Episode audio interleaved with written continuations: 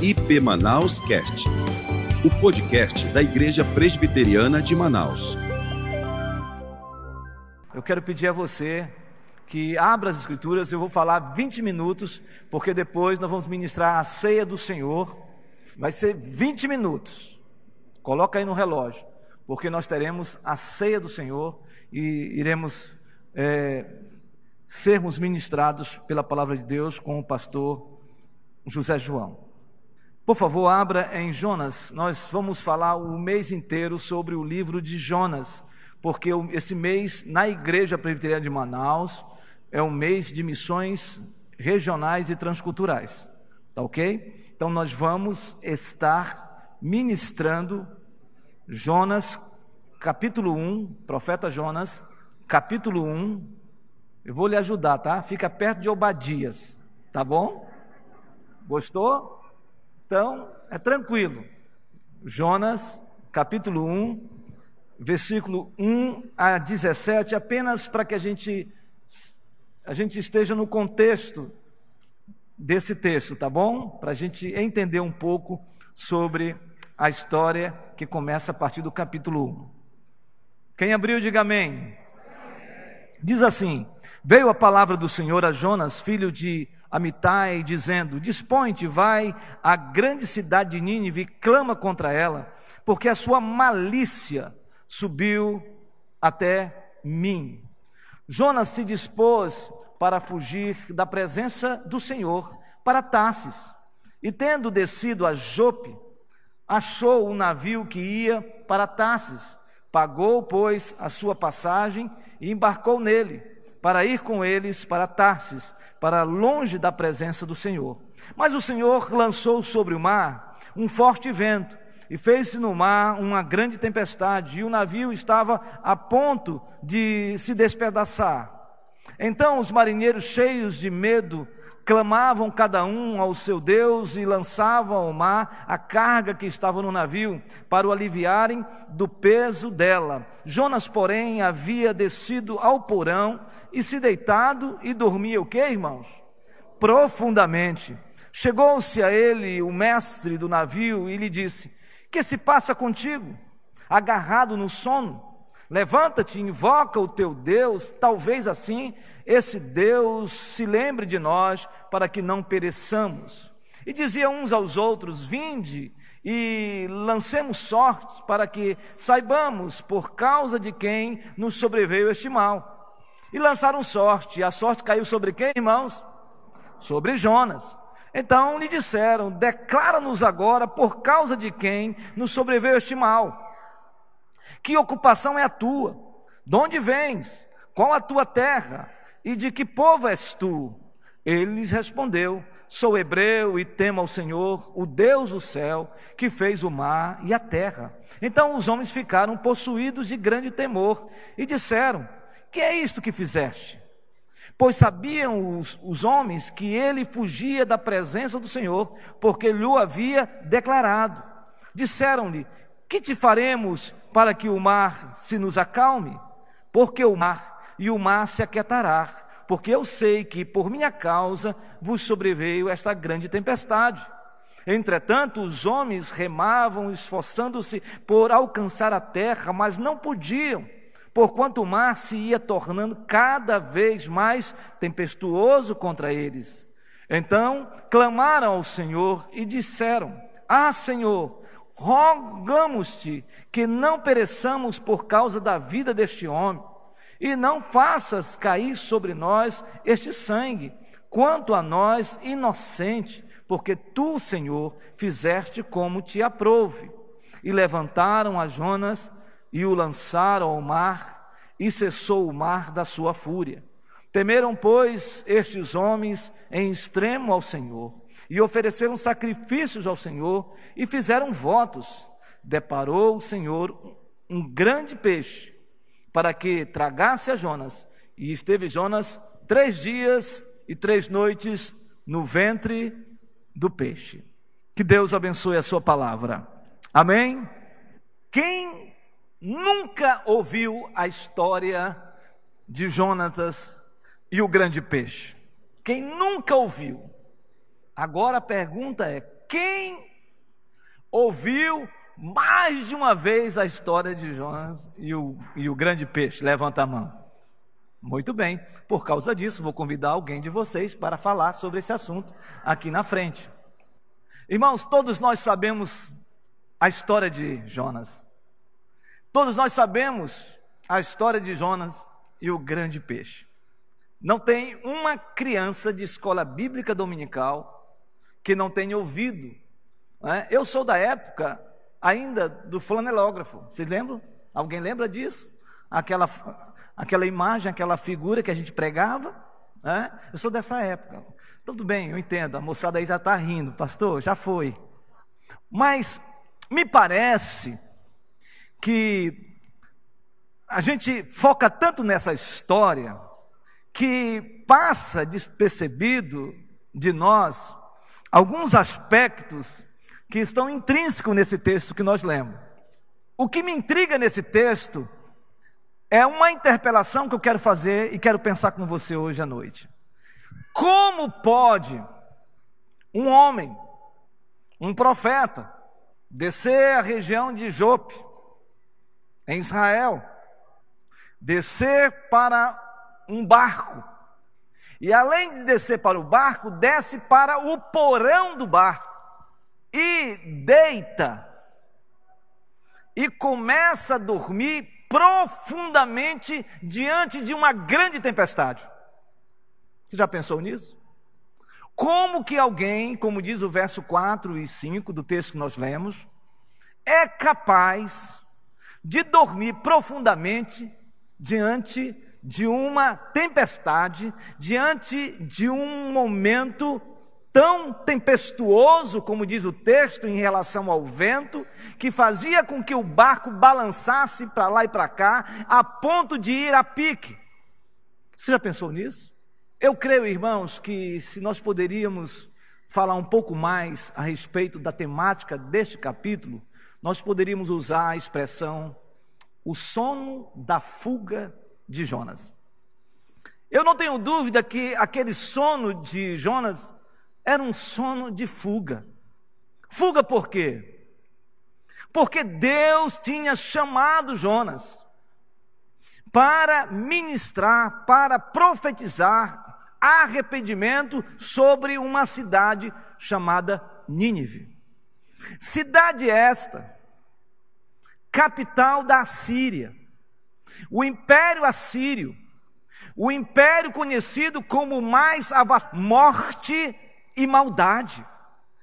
E Jonas, Jonas e quando Deus fala a Jonas, como está escrito no texto sagrado, no verso 2 do capítulo 1, quando ele diz: Jonas, Jonas, mim, diz o texto que Jonas se dispôs no verso 3, e ao ir, ouvindo a voz de Deus, de Nínive, indo para uma região, uma cidade conhecida de Tarsis, que ficava ao sul da Espanha, alguns entendem ser assim, e dormiu profundamente, porque ele não estava nem aí para essa cidade.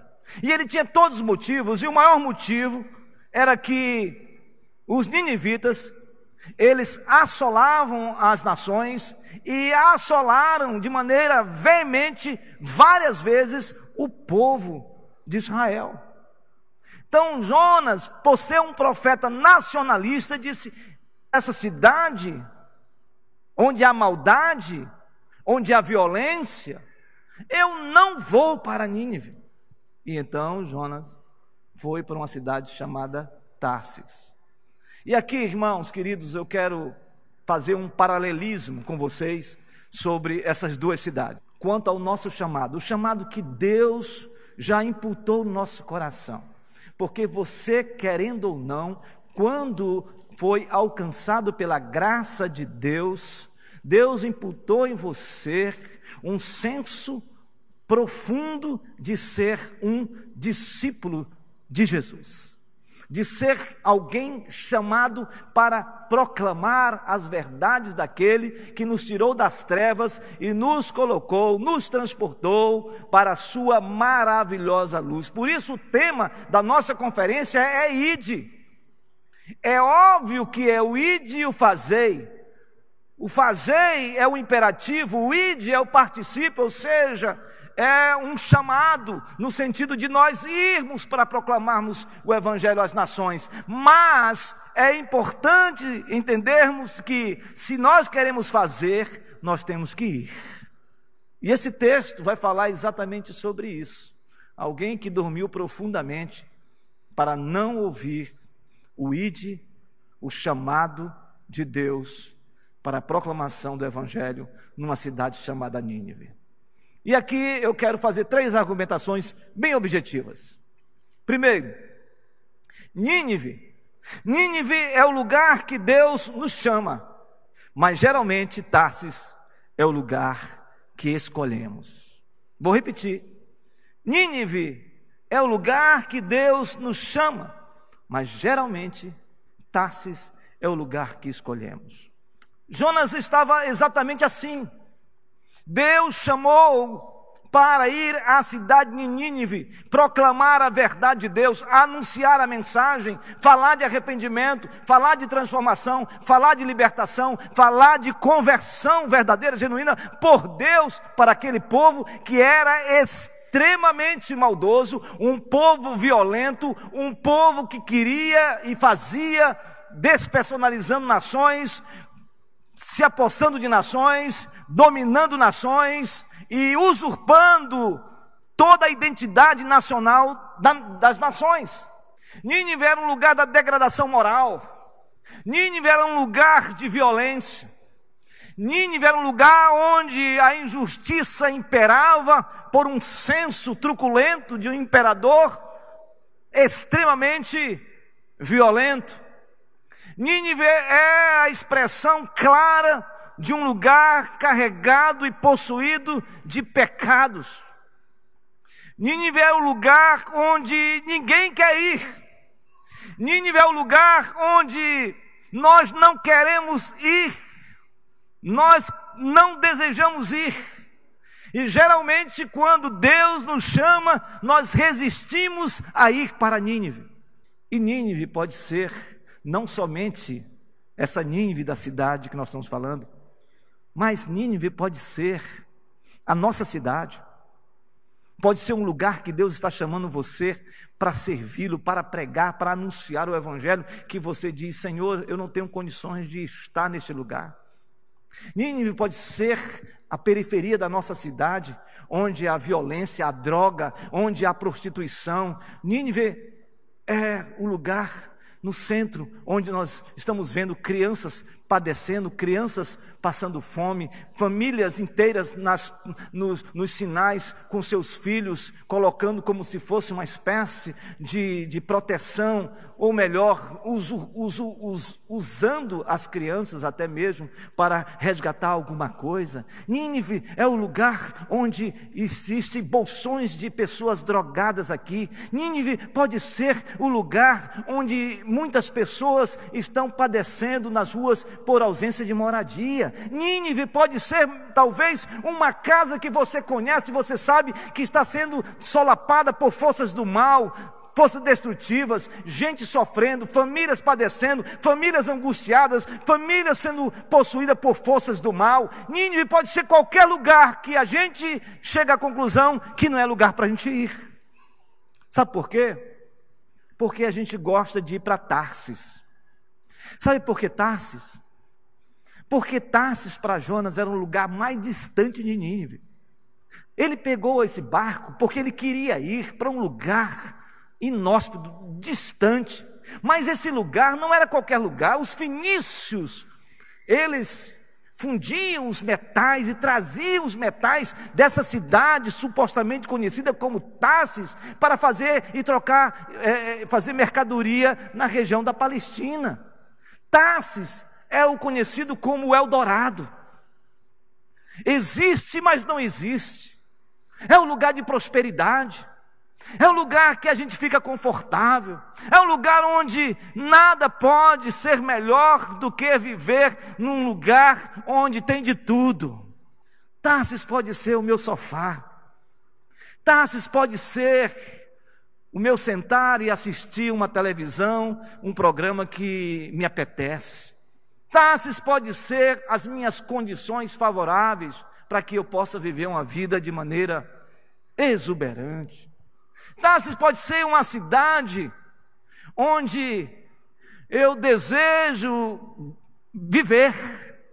Tarsis pode ser aquela, aquele lugar idealizado na nossa mente que a gente diz assim: olha, como eu quero fazer missão nesse lugar. Tarsis é aquele lugar que a gente faz fila no guichê de uma, de uma companhia aérea ou uma companhia terrestre e que a gente quer ir. A gente quer ir para Tarsis, a gente quando ouve Deus falar, vai para Nínive, a gente fica assustado, dizendo, Senhor, o Senhor tem certeza mesmo que o Senhor está falando comigo isso? Porque na verdade o meu desejo não é para esse lugar de luta, de batalha, de guerra, de enfrentamento espiritual. E sim, eu quero ir para Tarsis.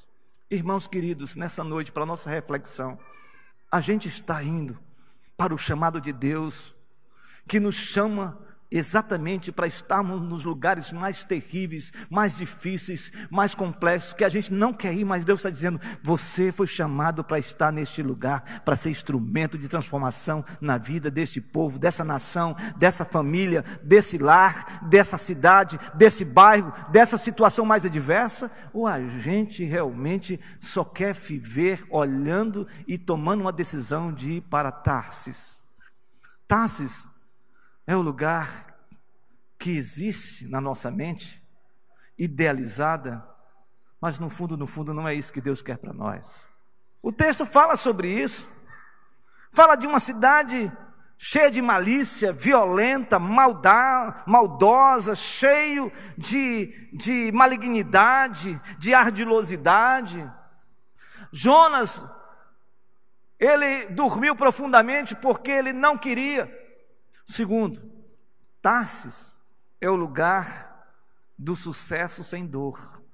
Sabe, irmãos, nós vivemos uma realidade, a gente precisa entender isso dentro de um contexto nacional. Pastores e missionários, o foco, na maioria, é o Sudeste, é no máximo o Centro-Oeste e o Sul do país. Eu estou falando de forma geral. E quando eu falo de igreja presbiteriana, eu tenho total liberdade de dizer que quando falamos de ir para o norte, se falar para o nordeste, o cara dá glória a Deus, solta um rojão, porque vai para. Né? Agora, se falar, vai para o sertão do Cariri, ele diz: não, aqui, é, aqui não é Tarsis. Mas se for para o litoral, aí, meu amigo, é Tarsis. E quando as pessoas são chamadas são chamadas para ir para o norte, há uma profunda resistência. Porque para muita gente, o norte é Nínive. Eu lembro do pastor José João, nós, nós, ele foi pregar numa conferência missionária na igreja que nós pastoreamos, Igreja Presbiteriana Filadélfia Sorocaba. E vocês conhecem o pastor José João, como é que ele é? E aí, então, depois da conferência, de uma palestra, eu convidei ele para almoçar, e nós fomos almoçar e fomos comer uma comida japonesa. Japonesa. E fomos comendo e tal, e ele perguntou para mim: Francisco, como você está? Aí eu falei, pastor, Deus está falando comigo para eh, nós irmos para o norte. Na nossa mente, no meu coração, no coração da Los Angeles, era irmos para Rio Branco, Acre, a nossa terra. Mas ele falou uma coisa muito interessante. O que, que o senhor falou? Pode colocar o áudio dele aí? Dá para colocar? Por favor. Você não sabe que o mal vem do norte? é exatamente isso que ele disse. Mas lógico que ele falou, biblicamente, mas falou de um jeito assim muito carinhoso, né? E isso é um fato. Mas eu quero agora fazer um recorte. Um recorte é Talvez Nínive, para nós que estamos aqui, seja os lugares mais longínquos do Amazonas, seja as comunidades ribeirinhas, onde a droga é avassaladora no meio da, da, da, da juventude. Talvez Nínive seja no meio dos povos tradicionais, onde o índice de suicídio é grandioso. Mas a gente quer ficar em Tarsis, Manaus. Então, quando a gente fala da igreja presbiteriana de Manaus, e a gente fala que nós somos uma igreja eminentemente missionária, a gente não está falando de palavras ao vento, de uma frase de efeito dessa igreja. A gente está dizendo que essa igreja foi chamada para estar em lugares onde nós não precisamos viver de sucesso e nem de vida exitosa. Deus nos chamou para ser uma igreja resiliente, uma igreja missionária que continua avançando, que vê os seus obreiros, os seus pastores, os seus missionários com ranhuras na testa, no rosto, o sol extremamente forte queimando a pele desses homens, e eles não param de subir os barrancos missionários do Senhor, jovens e jovens que Deus tem levantado nessa igreja, que aos finais de semana vão para os rincões do Amazonas pregar o Evangelho. Sim, você que investe nessa igreja, você que entrega o seu dízimo, você tem que se alegrar no Senhor como, como nós nos alegramos, porque sabemos o que nós fazemos é para a glória de Deus e o alcance do Amazonas em nome de Jesus. É isso, é isso. Eu não quero falar muito hoje, porque eu falei que ia falar 20 minutos. Já deu? Acho que já, né? Mas eu quero só dizer o seguinte: durante todo esse tempo da minha caminhada nessa igreja, os pastores aqui sabem, Deus colocou no meu coração de honrar este homem até o final. Ou eu ou ele, se formos chamados, mas de honrá-lo. E por que isso? Porque Deus tem usado e usou o pastor José João intensamente e ele deu tudo o que ele tinha. Tudo. Deu o coração para que o evangelho fosse proclamado em todos os lugares aqui do Amazonas. E nós louvamos a Deus pela vida dele, porque ele escolheu Nínive e não Tarsis. Mas eu quero concluir esta breve meditação na última expressão do Senhor falando sobre essas duas cidades. O Senhor, na última expressão, no verso 11 do capítulo 4, ele diz: Não é, não hei de eu, Jonas, ter compaixão da grande cidade de Nínive, em que há mais de 120 mil pessoas que não sabem discernir entre a mão direita e a mão esquerda, e também muitos animais? Agora, que desafio eu vou fazer com você agora? Que você abra no profeta Naum, um pouco para, coloque um pouquinho mais, folhei para frente o texto. Naum.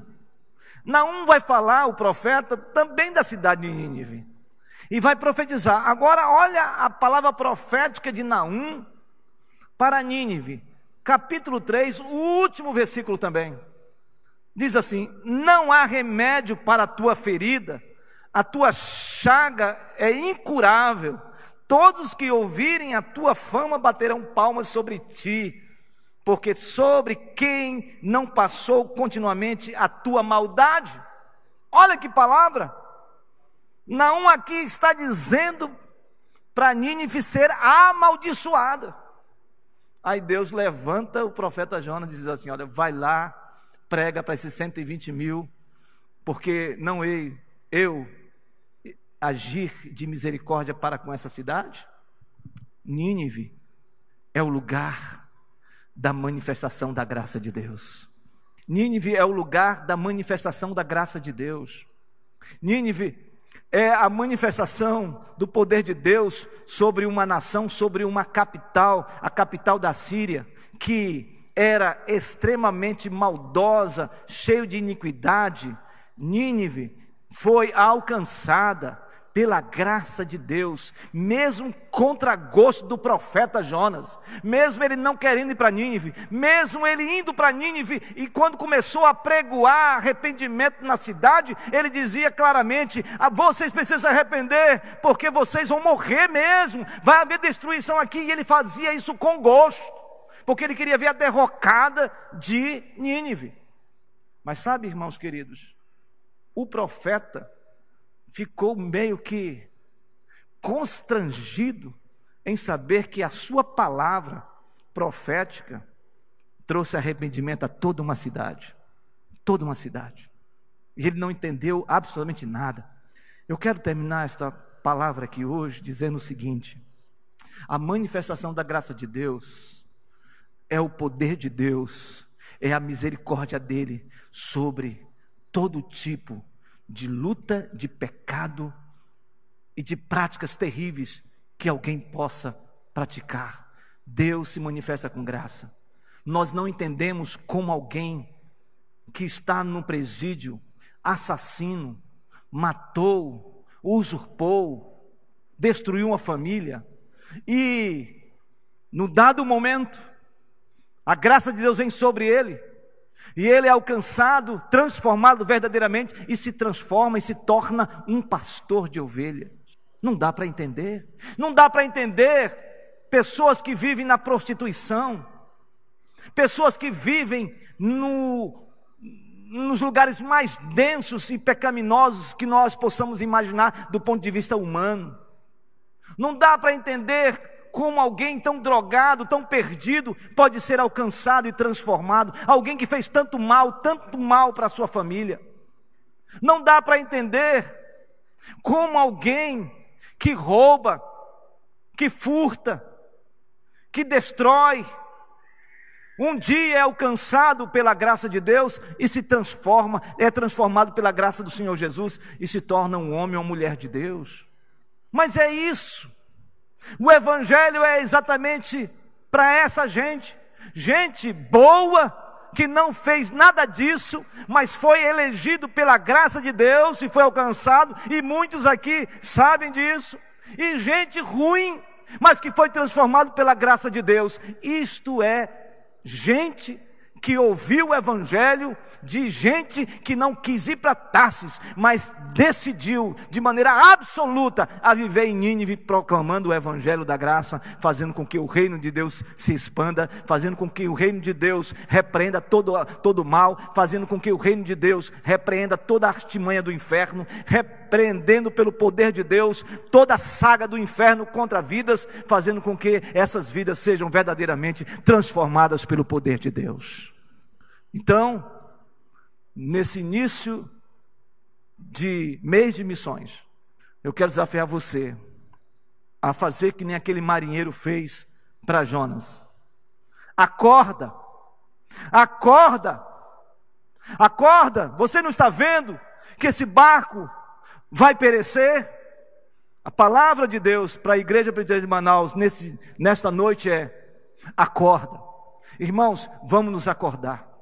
Vamos nos despertar e sair do barco que vai para Tarsis, mas que possamos ir em obediência ao nosso Deus para a cidade que Ele vai nos enviar, mesmo sendo Nínive, nós iremos para a glória de Deus.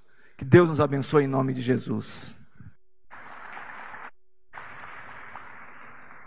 Amados irmãos, vamos ler a instrução, a celebração da ceia do Senhor, que está em 1 Coríntios 23 até 28.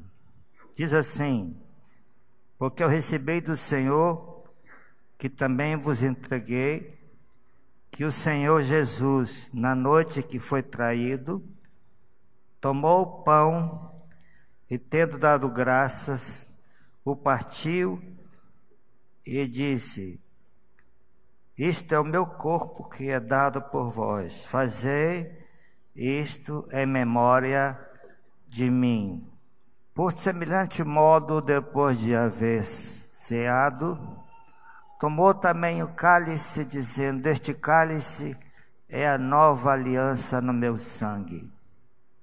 Fazei isto todas as vezes que o beberdes, em memória de mim. Porque todas as vezes que comerdes este pão, bebedes o cálice do Senhor, o cálice anunciais a morte do Senhor até que ele venha. Por isso, aquele que comer o pão ou beber o cálice do Senhor indignamente, será réu do corpo do e do sangue do Senhor. Examine-se, pois, o homem a si mesmo, e assim coma do pão e beba do cálice. Até aí.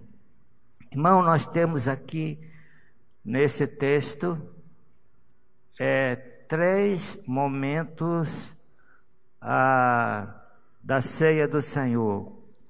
Quando Paulo diz: Porque eu recebi do Senhor, que também vos entreguei, que o Senhor Jesus, na noite que foi traído, tomou o pão e, tendo dado graça, o partiu e disse: Isto é meu corpo que é dado por vós, fazer isto em memória de mim. Paulo está falando do passado. Jesus deu a ele as instruções da ceia do Senhor. E diz: Por semelhante modo, depois de haver ceado, tomou também o cálice, dizendo: Este cálice é a nova aliança no meu sangue.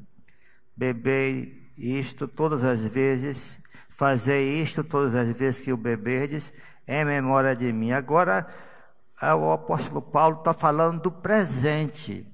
A ceia tem esses três momentos: tem o passado, o que o Senhor instruiu, o que o Senhor ensinou. Ah, sabemos isso ah, pela, pelo musical. É um momento muito interessante, o momento da ceia do Senhor no musical. Mas sabemos pela Bíblia que e aí vem, porque todas as vezes que comerdes este pão e beberdes o cálice, anunciais a morte do Senhor até que ele venha. O futuro, a ceia é uma pregação com símbolos. Quando pegamos o pão e o cálice, nós estamos anunciando a morte do Senhor até que ele venha. E na ceia tem um, uma palavra de maranata, até que ele venha. É muito especial essa expressão, que enquanto nós estamos celebrando a ceia, nós estamos dizendo: Jesus, vem, Jesus, vem, Senhor. Estamos ah, anunciando isso, vem, Senhor. Vem. E aí, irmãos, no verso 28 diz: Examine-se, pois, o homem a si mesmo, e assim coma do pão e beba do cálice. Examine-se o homem a si mesmo, ou seja, nós somos convidados pelo Senhor a nos autoexaminar. Em outra palavra, 32, mas quando julgados, diz 31, porque se nos julgássemos a nós mesmos, não seríamos julgados. Mas quando julgados, somos disciplinados pelo Senhor para não sermos condenados com o mundo. O Senhor nos fala que devemos nos julgar a nós mesmos. Olha, irmãos, é, é difícil esse julgamento, porque nós pensamos sempre sobre nós, o que nós fizemos, é, não é muita coisa ruim, não. Então o Senhor diz: julga, julga-te a ti mesmo para não ser julgado. Mas se o Senhor te julgar, julga para não condenar. Viu isso? Julga para não condenar. Que Deus nos abençoe nos ajude, nos dê a sua graça. E eu vou parar aqui, irmão, porque o relógio está me dizendo. Bom, examine-se o homem a si mesmo, e assim coma do pão e beba do cálice. A ceia foi nos dada como um meio de graça, um meio de santificação. É uma bênção poder ceiar. É, não se impressione, porque por, por causa da pandemia nós temos um pouquinho de pão e um pouquinho de cálice. Não. Pense o que Jesus ensinou, isto é o meu corpo que é dado por vós. Isso é o meu cálice dado por vós. Aí ele diz: Fazei isso em memória de mim. Jesus quer ser lembrado em memória de mim. Eu acho que no musical tem uma música em memória de mim, comer pão, beber vinho, muito interessante. Eu estou com saudade do musical. Muito bem, irmãos. É, porque todas as vezes que comerdes este pão e beberdes o cálice, anunciais a morte do Senhor até que ele venha. Por isso, aquele que comer o pão, o beber do cálice do Senhor indignamente, será réu do corpo e do sangue do Senhor. Como é isso a beber indignamente? É beber sem discernir o corpo de Cristo, sem discernir aquilo que Jesus fez na cruz. Assim, nós temos que ter muito cuidado, examinar-nos a nós mesmos. Ah, e no verso 30 diz: Eis a razão porque há entre vós muitos fracos e doentes, não poucos que dormem. Irmãos queridos, nós temos que ter muito cuidado com a ceia, e eu vou já encerrar.